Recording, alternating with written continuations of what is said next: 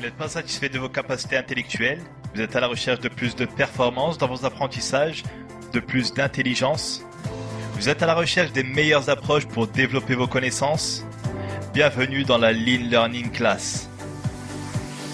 La classe de ceux qui veulent développer leur capacité d'apprentissage et leur intelligence en mode broadcast, transmission de conseils et de méthodes pour mieux apprendre et partage de connaissances dans divers domaines pour être plus intelligent, plus performant et plus heureux.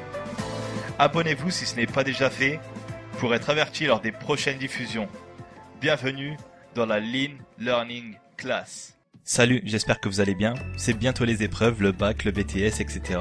Dans cette vidéo, j'aimerais vous partager 7 astuces pour bien préparer et réussir vos épreuves. On commence tout de suite. 1. Le 20-80 de la loi de Pareto. Le principe est simple. 20% des actions amènent 80% des résultats.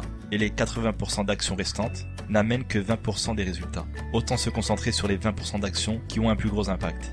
Vous pouvez mettre ce principe en pratique avec le coefficient des matières. Favorisez les plus grands coefs. Voyez ici les coefs des matières en bac S. Si j'étudie bien ces 5 matières et que j'obtiens juste un 15, juste un 15 à ces matières et que j'ai 1 aux 7 autres matières, le bac est dans la poche. Et en étudiant un minimum les autres matières et que vous limitez la casse et que vous obtenez entre 8 et 10, vous montez quasiment à 13 de moyenne. Vous voyez où je veux en venir? Étudiez toutes les matières, mais privilégiez les matières avec un gros coef. 2. Prenez le temps de gérer votre temps. Tous les jours, vous voulez réviser et vous perdez votre temps parce que vous ne savez pas par quoi commencer. Faites un planning où vous allez planifier vos matières. Par exemple, un planning hebdomadaire avec des séances qui durent entre 25 et 50 minutes. Au-delà d'une heure de travail, de révision et d'apprentissage, on fatigue. On perd notre concentration, c'est contre-productif. Je me répète, favorisez les révisions des matières principales avec un gros coef. 3. Réservez des pauses entre chaque séance d'apprentissage. Ne sous-estimez pas le repos. Laissez le temps à votre cerveau de créer et de renforcer ses connexions neuronales pour mieux gérer les informations. 4. Évitez le piège du c'est bon, je connais mon cours. Ok, ça parle de quoi? Euh... Lorsque vous pensez maîtriser votre cours, récitez-le. Écrivez-le et confirmez votre sentiment de maîtrise, qui la plupart du temps est faux. Comment savoir si vous maîtrisez réellement votre cours Tout simple. Testez-vous. Se rappeler permet de renforcer vos connexions neuronales, ce qui nous amène à l'astuce suivante. 5. Quand vous révisez, ne commencez pas par prendre votre cahier ou votre livre afin de relire. Ce n'est pas top. La manière la plus efficace et de loin, c'est dans un premier temps de se rappeler par soi-même. Comme dit juste avant, se rappeler permet de renforcer vos connexions neuronales. Ensuite, ouvrez vos cahiers dans le but de voir ce que vous ne maîtrisez pas afin d'y remédier.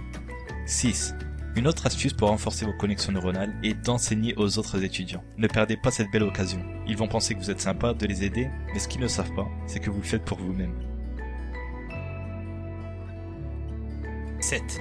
Durant la journée, notre cerveau produit des toxines et le sommeil permet de les évacuer. C'est pour cela que lorsqu'on manque de sommeil, on a du mal à réfléchir. Donc, la veille de l'examen, même tous les soirs, dormez bien. De plus, le sommeil renforce les connexions neuronales. Surprise, encore deux autres astuces en bonus. Bonus 1.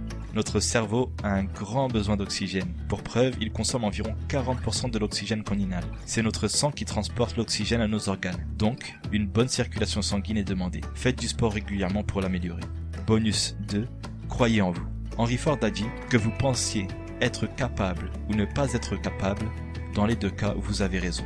Le taux de réussite au bac 2017 était de 87,9%. C'est bon, take it easy et aie confiance, tu peux le faire.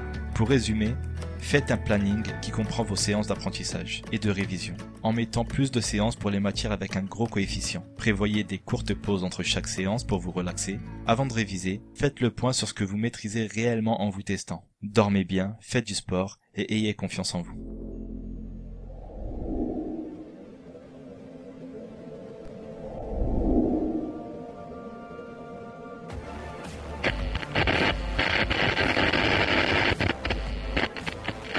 Assimiler de la connaissance, apprendre de la meilleure des façons, avec le Lean Learning.